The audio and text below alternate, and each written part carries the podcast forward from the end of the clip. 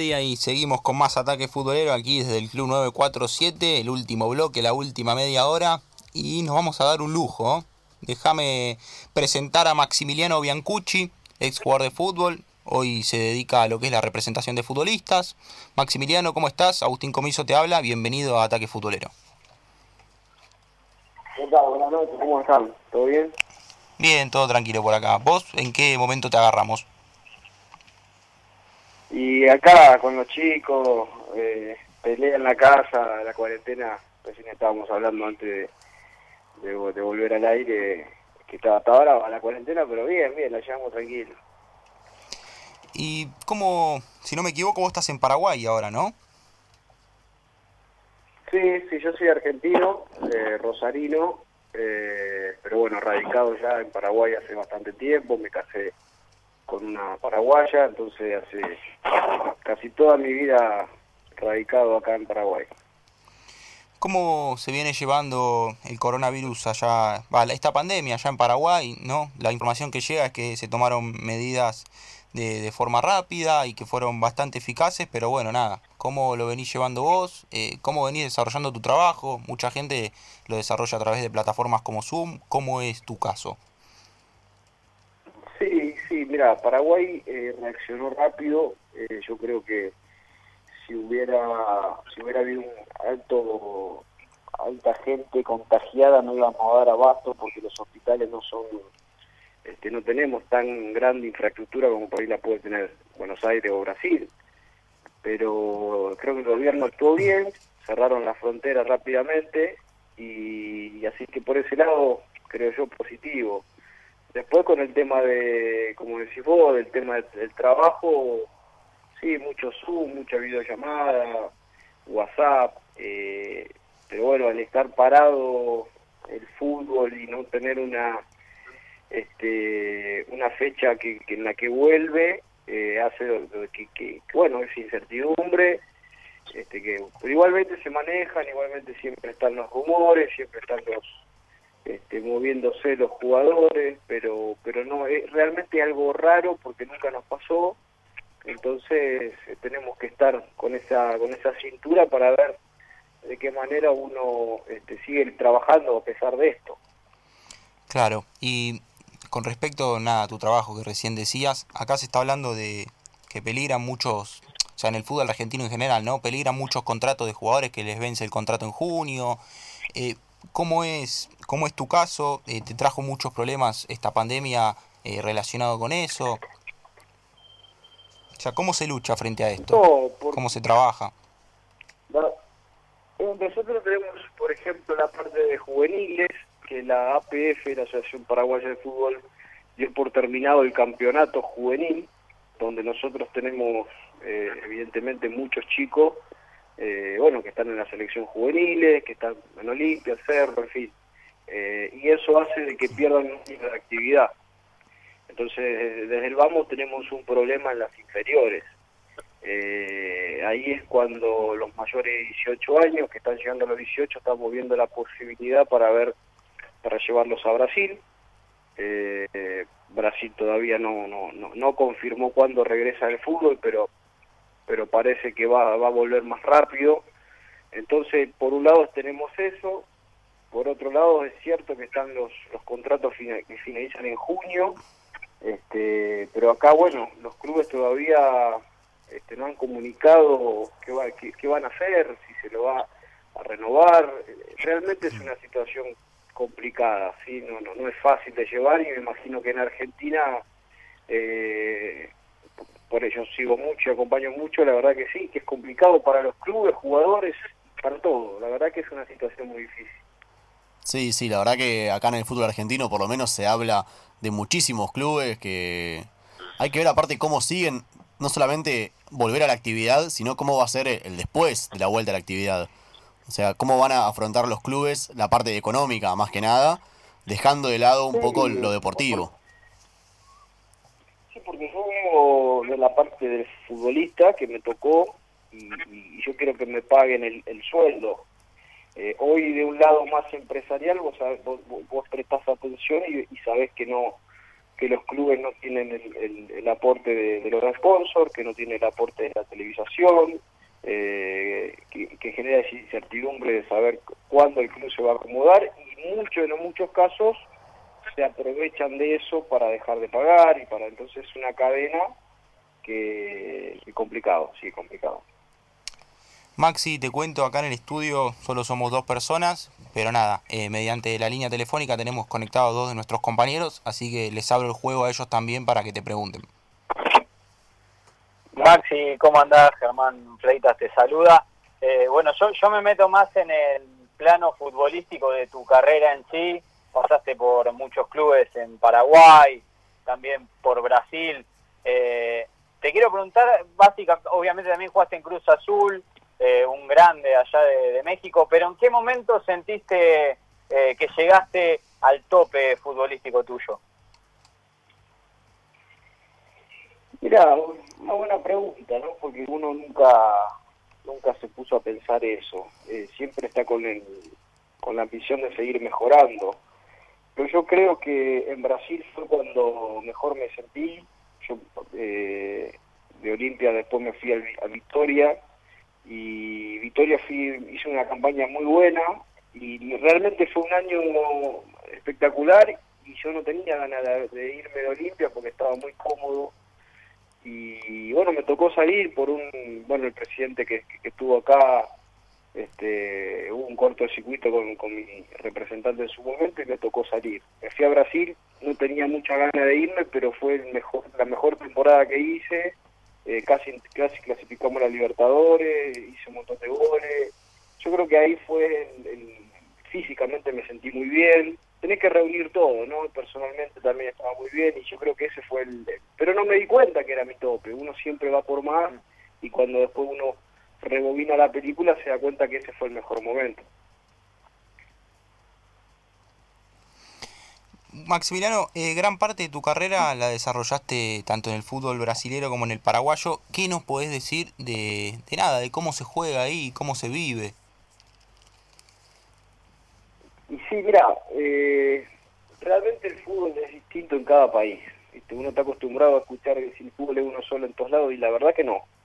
La verdad que no porque tiene que ver, eh, desde mi punto de vista, tiene que ver con la, con la idiosincrasia del país, con la forma de vivir, la cultura eh, en Brasil es un juego más eh, agradable de jugar, hay más espacio, eh, se puede, hay, hay, muy buenos jugadores, técnicamente los brasileños son muy buenos y tácticamente es donde fallan, donde no terminan de completarse.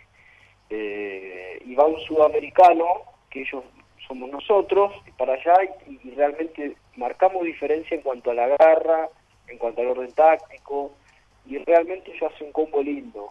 Acá en Paraguay es más como se vive en Argentina, eh, más friccionado, más luchado, y, y en México te toca diferentes diferentes climas y un poco de altura, es un fútbol muy lindo porque todos intentan jugar, cada, cada fútbol tiene su, su, su belleza y lo disfrutar desde, desde, ese punto de vista, de, la idiosincrasia del país. Creo que en México le gusta más jugar, pero es un partido no hay tanta presión. En Brasil, pero es un partido la hinchada te va a buscar. Es un poco todo lo que lo que sucede. Eh, Maximiliano, buenas noches. Mauro Cosenza te saluda. ¿Cómo estás? ¿Qué tal? ¿Cómo andás? También, también preguntarte justamente, ¿no? Por lo que hablabas del, del fútbol brasilero, ¿no? Por tu paso por el Bahía, por el Vitoria, donde tuviste la posibilidad, decías, de jugar tantos partidos y poder rendir también. Eh, ¿Por qué crees que eh, tu juego, ¿no? que te pudiste eh, adaptar futbolísticamente al fútbol brasilero, ¿no? como antes contabas que tuviste tanta experiencia en Paraguay y, aquella experiencia en México, ¿por qué sentís que te sentiste tan cómodo en el fútbol brasilero? Yo creo que fue por el entrenador, el entrenador que me llevó. Eh, me supo ubicar en la posición donde yo me sentía más cómodo, que era extremo derecho, eh, no me hacía regresar tanto en la marca, me daba libertad para moverme eh, cuando teníamos la pelota. Y, además los compañeros que me tocaron en su momento, eh, me asistía, tenía un 9 de área que peinaba muy bien la pelota y yo ganaba las espaldas, los laterales que me pasaban, o sea, tiene que haber todo un, combo para... Pero yo creo que el entrenador tiene mucho que ver para que el jugador rinda, ubicarlo en la posición, eh, acompañado de un buen preparador físico que sepa llevarte en la semana. Yo creo que eso hace, hace con que uno pueda rendir mejor. Estamos hablando con Maximiliano Biancucci, ex jugador de fútbol, de paso por Libertad de Paraguay, por Olimpia, también por Flamengo. Maximiliano, yo te quería preguntar, eh, porque vos recién decías que en Brasil eh, perdés y te aprieta la barra. ¿Te animás a contar nada, una situación particular o de ese estilo que hayas vivido? Sí, muchísimas me pasaron, muchísimas. Yo la vez pasada, eh, bueno, consumo mucho lo que es el periodismo argentino y estaban hablando de que si Flamengo perdía la final, eh, no pasaba nada, que el brasileño se va a la playa. Esto es mentira. A veces el periodismo habla de desde la venta de humo para, para, para el hincha de, de River que estaba transmitiendo. No, no, en Brasil es muy parecido. Yo me animo a decir que es peor que en Argentina la presión que existe en cuanto a la, en cuanto a la hinchada. Eh, a mí en Bahía eh, en Bahía cuando estábamos por irnos al descenso, yo llegué en, un año donde Bahía estaba en la primera y, estábamos por defender a mí, la hinchada a la salida de un entrenamiento me acorraló y me rompió todos los vidrios de los autos, eh, pude zafar, eh, llegué a casa, mi esposa con, los vidrios rotos, mi esposa se quería volver, no quería que no quería saber más nada de Brasil. Estamos hablando que Bahía es un equipo chico para lo que es Brasil, pero dentro del estado es muy grande, es como lo que pasaría en Rosario con Newell Central, que por ahí a nivel país vos lo, ves y, no tiene tanta repercusión, pero vos vas allá y hay una pasión y hay una, hay una efervescencia de la gente. Y, en Flamengo me pasó que cuando llegué nosotros estábamos en zona de descenso también y, la hinchada en el entrenamiento tiró una bomba y, y casi salimos a las trompadas se metieron en el vestuario. Yo no, obviamente, pero mis compañeros querían irse al humo. Eh, la verdad que pasé muchísimo. De perder un partido y que te digan el, seguridad de la, del club, fíjate que está la barra, vamos por este lado. Eh, pasa frecuente, muy, muy seguido. Sí, sí, es muy fuerte esto que estabas contando, ¿no? Nosotros ayer hablamos con Agustín Toraza, exjugador de, de Huracán, de All Boys, y también integró el plantel de Tigre que jugó la final de la Copa Sudamericana ahí por el 2012 una situación muy conocida, pero él la pudo contar aquí en Ataque Futbolero el día de ayer, eh, cuando en el entretiempo la barra de, del San Pablo eh, le entró a, pegar, a, entró al vestuario a pegarle a los jugadores de Tigre, ¿no? Y él estaba y dicen que, no lo podían creer, que aparte, ¿no? Lo más fuerte es que después no haya pasado nada, haya quedado ahí. Realmente Brasil es muy jodido, es muy jodido. Es muy lindo cuando te va bien, pero cuando te va más o menos mal, sufrís mucho y, la hinchada tiene mucho poder, de, de apriete, lo respetan mucho los dirigentes. Sucede mucho que, que, en nuestro país no sucede, que es en pleno partido la propia hinchada te silba, sirva al equipo. Entonces, ¿por qué? Porque están desconformes con el rendimiento y sirva a un jugador o, se le agarran con uno y empiezan a silbar, a chiflar cuando agarra la pelota. Imagínate vos en esa situación que tenés que agarrar la pelota cuando un estadio entero está silbando y tenés que generar, eh, los que jugamos arriba, tenés que tratar de gambetear en ese clima que realmente se torna, si es difícil cuando están todos aplaudiendo, imagínate en un, escenario así. Y cosas que en, Argentina, en Paraguay, tenemos más la, la, el aguante de que va perdiendo, vas cantando igual, eso se vive diferente en Brasil. Y bueno, hablando de las cosas, digamos, malas, en este caso del fútbol brasilero, yo quiero ir para el lado de las cosas buenas. ¿Tuviste como compañero a, por ejemplo, figuras como Adriano en el Flamengo? Sí, sí, sí, fui compañero de, Adriano, sí. ¿Y cómo era, era así? O sea, vos lo ves, nosotros lo que lo vimos por tele, digamos, que era una bestia en la potencia que tenía. ¿Cómo era verlo, no sé, en los entrenamientos, por ejemplo? No, también, mira, era, era más jugador en el o sea, eh, es más habilidoso de lo que uno se imagina, o de lo que yo me imaginaba, eh, que, yo lo asociaba más con la fuerza, y no, tenía una habilidad con la pelota, eh, realmente es una bestia, sí, la palabra, una fuerza, nosotros hacíamos por ahí reducidos, eh, cuando vos antes de los partidos haces ese, ese picadito, Sí. y no le podía, le- le- los, los compañeros jóvenes les pegaban, jodiendo, no lo movía, era realmente una, una bestia. Y, y me tocó también la, a la vuelta de Ronaldo, eh, cuando Ronaldo antes de, de- irse para Corinthians, eh, él estaba haciendo la recuperación en, en Flamengo, se había roto los, los- los ligamentos y estaba gordo y estaba volviendo en forma y, y nos tocó hacer entrenamiento de definición. Y realmente extraordinario verlo definir que a veces vos te pegabas fuerte la pelota al que te la sacaba y él le pegaba una categoría abría el pie y decía no el arquero está en complot con este no puede ser una categoría categoría tremenda realmente de lo de- para mí Ronaldo es una cosa de lo mejor que vi sin, sin lugar a dudas. Pero sí, en Brasil hay muchísimo. En Brasil hay jugadores que no, no, no son conocidos por ahí afuera y vos lo ves pa- pateando pelota, una técnica. La realmente Brasil tiene, es muy rico eso. La técnica de los brasileños son extraordinarias.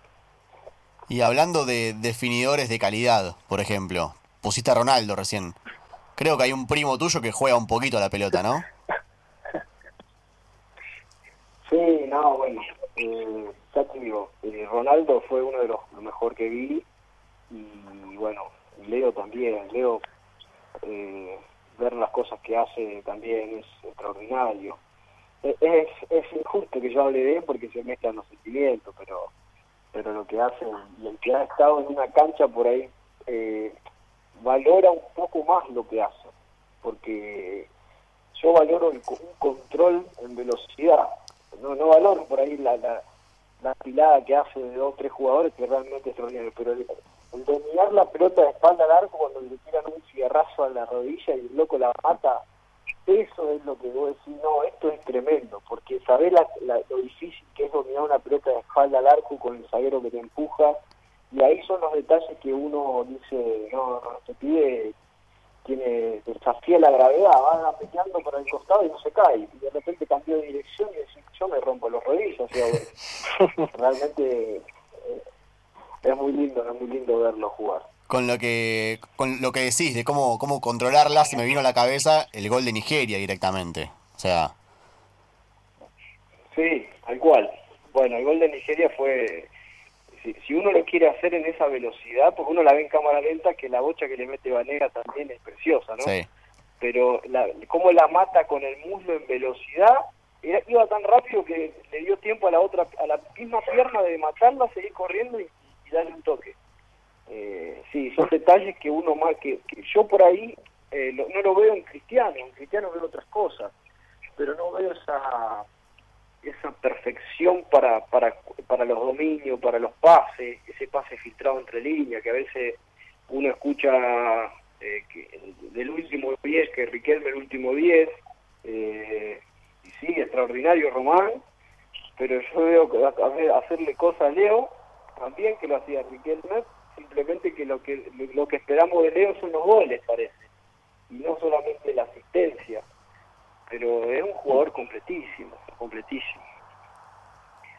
Maxi, así como hemos visto todos los goles que ha hecho Messi y, tantos tan lindos, ¿vos nos podés contar de alguno que haya hecho en algún picado con vos eh, de pendejo o quizá, eh, no sé, cuando recién arrancaba ahí en, en la escuelita eh, de Newell? Por más que no lo podamos ver, ¿nos lo podés más o menos contar este que dijo, no, es, esto que acaba Mirá, de hacer hay- mi primo es una locura? Hay videos, hay videos en el, en, bueno, en YouTube eh, donde él está jugando cuando era chiquito. Eh, él, yo, por ejemplo, los sábados me levantaba temprano para ir a verlo, y para ir a verlo jugar cuando él tenía 8 o 9 años. Y era que él termine el partido y, bueno, ¿y cuántos goles hiciste? Seis, cosas así, insólitas. Pero la que, yo me acuerdo una vez, bueno, después te cuento también que en el barrio él jugaba con nosotros, con más grandes, y, no lo podían parar, y, lo- y los pibes le decían, loco, sacalo a ese pibe porque lo vamos a matar. Ya lo querían, le, querían pegar y él se la aguantaba, Eh, era muy, muy chiquito, era muy chiquito, y, y flaquito era, pero tenía una fuerza eh, tremenda, así como lo vemos ahora, es, No, yo nunca me olvidé cuando fuimos de vacaciones a Brasil. Y no sé, tendríamos, yo tendría 12, él tendría 8, 9. Yo le llevo 3 años. Eh. Y, nos desafió unos brasileños, estábamos haciendo dominio en la playa y nos desafió unos brasileños vendiendo hamaca, no sé qué vendían. Eh, vamos a jugar, vamos a jugar. Le pegaron un peluche y que no lo podían creer. Cuando terminó el partido se lo abrazaban, le decían, yo hago mucho, le decían, en la arena le lo bailaba, ¿no? Pero tenemos, tenemos imagen de él cuando era chico extraordinario, extraordinario. Y Maxi, justamente hablando de, de Lionel, ¿no? Eh, ¿Alguna vez eh, te perjudicó ser el ser considerado así, ser llamado el primo de, de Messi, por ejemplo, por ahí con tu llegada a Cruz Azul, a un club grande que justo vino emparentada con la llegada de eh, Fede Higuaín al América de México, ¿crees que eso por ahí eh, te perjudicó eh, con tanto nombre, por así decirlo, además de llegar a un equipo grande? Sí, por ahí no, no sé si es perjudicar, sino que es un peso a la hora de que cuando las cosas no te van bien, es un peso porque porque van a, van a compararte, porque van a decir que estás ahí por ser primo de, Messi, en el caso de Higuaín por ser hermano de Higuaín. Cuando las cosas van bien, eh, ah, es bueno, pero pero bueno, pero no es igual al primo. O sea, nunca nunca nunca está nunca está conforme. Pero en Brasil me pasó que, que logré, logré tener mi propio nombre, aunque siempre por ahí eh, cuando llegué en Flamengo fue lo que más resaltó porque Flamengo es un club como River o Boca que vende muchísimo y hacía mucho hincapié en eso y vos tenés que tener la cabeza para concentrarte en lo que sos, tratar de jugar y bueno, y sí, obviamente que las diferencias son abismales y no, no, tendría que compararse, pero la prensa se alimenta de eso y sí, siempre uno, siempre estaba eso. Eh, pero pero no, no, nunca me... Siempre tuve la, siempre tuve buena cabeza en ese sentido. Maxi, eh, nada, ya tuvimos, te escuchamos hablar mucho de, Leo y deshaciéndote en elogios sobre nada, lo que vemos todos, que es cómo él juega al, fútbol. Y yo te quería preguntar eh, por el lado humano, ¿cómo es Messi como persona? ¿Qué sé yo? Uno, nada, uno abre Twitter y ve que ayer hizo una, donación de, un monto importante de dinero eh, a una fundación para eh, justamente para prevenir esto del coronavirus. ¿Vos qué nos podés contar de él?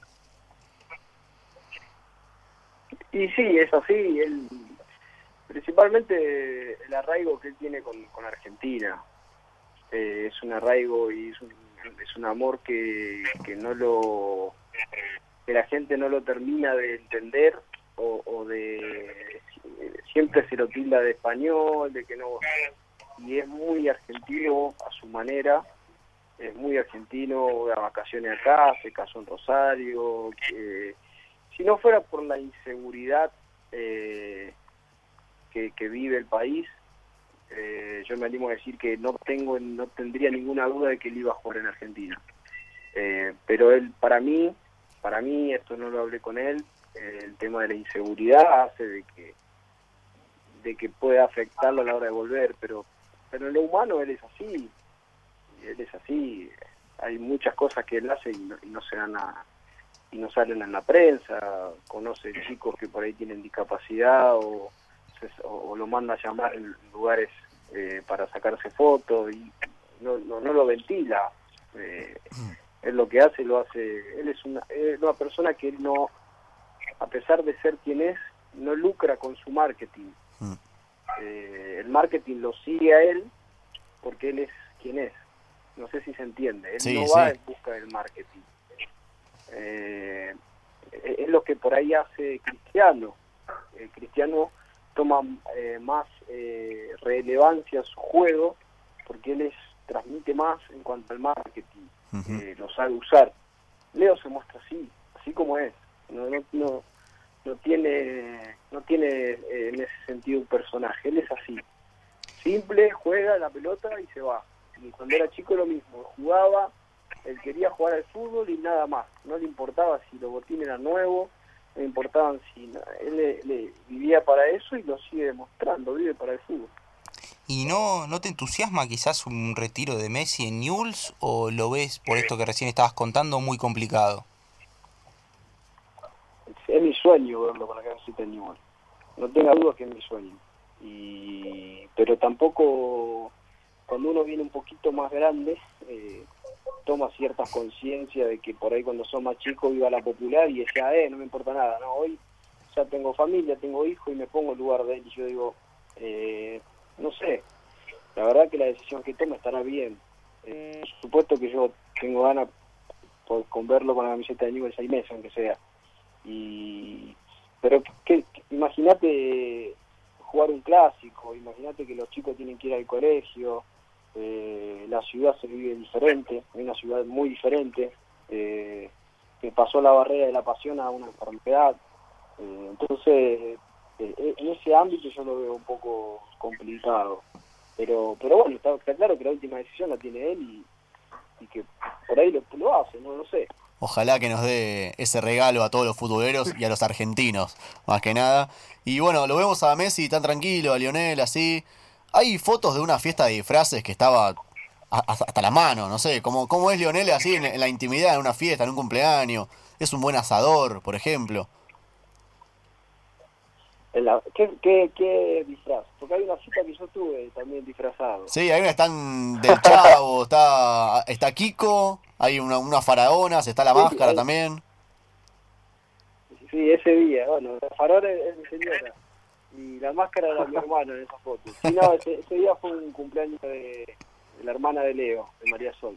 Hace mucho tiempo, mucho tiempo. Leo es muy divertido, muy divertido. eh, eh, es lindo compartir con él. Es, es más de, de- de reírse. eh, pero le gusta... Nada, este es un pibe muy normal y muy, muy, muy simple, muy simple. Yo era muy amigo de Matías, de su hermano. Sí, nosotros siempre estábamos juntos con Matías.